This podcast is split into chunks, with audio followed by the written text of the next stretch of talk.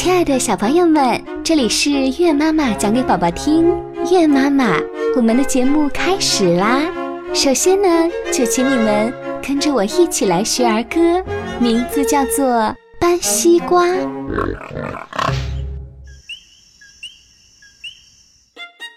小货车个头大，拉了一车大西瓜。小狗车上大口吃，小猫捧肚笑掉牙。小司机笑哈哈，滴滴滴滴开回家。来，我们一起来搬西瓜。小货车个头大，拉了一车。大西瓜，小狗车上大口吃，小猫捧肚笑掉牙，小司机笑哈哈，滴滴滴滴开回家。亲爱的小朋友们。这首儿歌里是谁在车上大口的吃西瓜呢？那你们猜猜，司机让不让他吃呢？好啦，接下来呢要给你们讲故事啦。今天的故事叫《美人鱼》，它是一位叫花香殷然的妈妈点播的。她说：“月妈妈你好，我们家宝宝现在每天晚上睡觉前。”都指定要听您讲的故事。今天宝宝四周岁生日了，他说特别想听月妈妈讲一个美人鱼的故事。不知道月妈妈可不可以实现宝宝的这个愿望呢？那亲爱的小朋友们，你们说月妈妈该不该满足他的愿望呢？我想你们的答案一定是肯定的。那接下来我们就一起。把这个美人鱼的故事当做生日礼物送给他吧。故事开始啦！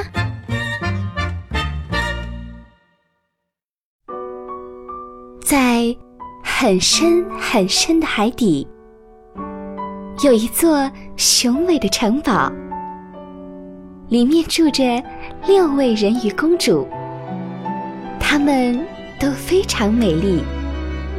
尤其是最小的公主，她留着金色的长发，比姐姐们都漂亮。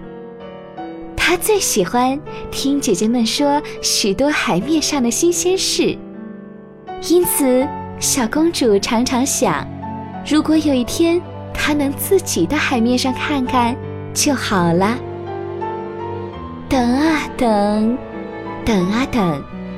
就在小公主十五岁生日的时候，她悄悄地游到了海面。海面上有一艘很大的船，船上有很多人，正在举行着盛大的生日宴会。船上的人们举杯祝贺：“哦，亲爱的王子，祝您生日快乐！王子生日快乐！王子陛下生日快乐！”那个王子威风凛凛、潇洒英俊，人鱼公主深深的为他着了迷。但是，突然刮起了一阵大风，把大船吹翻了，王子也掉落到了海中，漂流到了海面上。哦，糟了！如果不赶紧救王子，他就会有生命危险的。于是，人鱼公主费了很大的劲，才把王子救到岸上。王子，醒醒吧！王子，王子！人鱼公主摸着王子的手说。这时，人鱼公主听见一阵脚步声，越走越近，她就躲到了岩石后面。来的是一位女孩。他看见王子躺在沙滩上，大吃一惊，很快王子在他的细心照顾下就清醒了。王子对那个女孩微笑着说：“谢谢你，善良的姑娘，救了我的性命。”躲在岩石后面的人鱼公主听了很伤心。哦，王子，我才是救你的人呢。从此，人鱼公主再也没有办法把王子忘记。可是，因为她是人鱼，不能和王子接近，所以每到晚上，她就只能游到城堡外，远远地看着王子。我真的。真的，真的，真的很想变成人类呀！人鱼公主自言自语地说。于是，人鱼公主就去求助魔女来帮助她达成愿望。魔女说：“我呢是有个办法让你变成人类，但是当你的尾巴变成脚的时候，走起路来会像刀割一样的疼。”还有，如果王子和别人结婚的话，你就会化成泡泡而死去。哦，还有，嗯，我希望你能够把你美妙的声音送给我。如果你能答应这些条件的话呢，我就会帮你实现愿望。好。只要我能在王子的身边，我什么都不在乎的。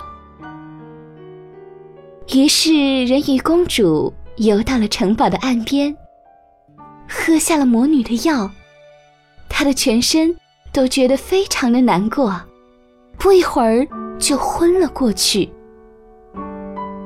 不知道过了多久，人鱼公主的尾巴慢慢的分裂成双脚。姑娘。你怎么了？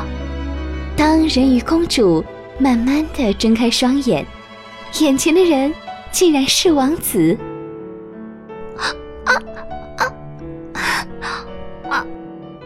但是人鱼公主却没有办法回答，因为她已经把声音送给了魔女。王子把人鱼公主带回了城堡，并给她。穿上了华丽的衣服，哦，你瞧，真是美人啊！呀，真的很漂亮啊，简直是太美了。城堡里的人都十分赞美人鱼公主的美貌。虽然人鱼公主不会说话和唱歌，但她美妙的舞姿却吸引了所有人的目光。但是谁都不知道。人鱼公主是忍受着绞痛来取悦他们的。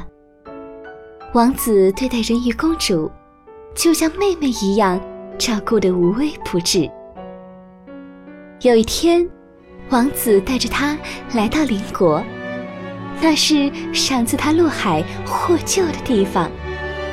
王子来到这里是为了和那个女孩见面的。我的生命是他救回来的。所以呢，我要和他结婚。不对，不对，王子，是我救的你呀，是我呀！人鱼公主在心里呐喊着，但是王子仍然听不见。不久之后，王子终于和那女孩结婚了。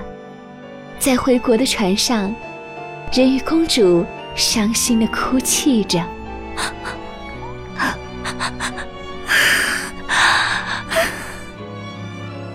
这时候，从海里传来姐姐们的声音：“妹妹，妹妹，为了要救你，我们去求魔女，并用我们的头发换来这把宝剑。你就用它来杀死王子，用王子的血涂在你的脚上，你就会变回来的。妹妹，你一定要鼓足勇气。”否则，明天一早你就会变成泡泡死去的。我们都不想看到你这样，我们都不要失去你。人鱼公主下定了决心，在王子睡着的时候进入他的寝殿。但是，当他看到王子安详的脸，他怎么也下不了手。黎明的时候，人鱼公主在甲板上自言自语地说：“王子，再见了。”于是，人鱼公主的身体慢慢的化作了许多五彩缤纷的泡泡。黎明的曙光照耀着泡泡，而人鱼公主的身影又像在泡泡中忽隐忽现的往上升。妹妹，你到哪里去了？妹妹，王子四处寻找着人鱼公主。变成空气的人鱼公主，只是对着王子深情的注视，很满足的往粉红云彩的深处越飞越远。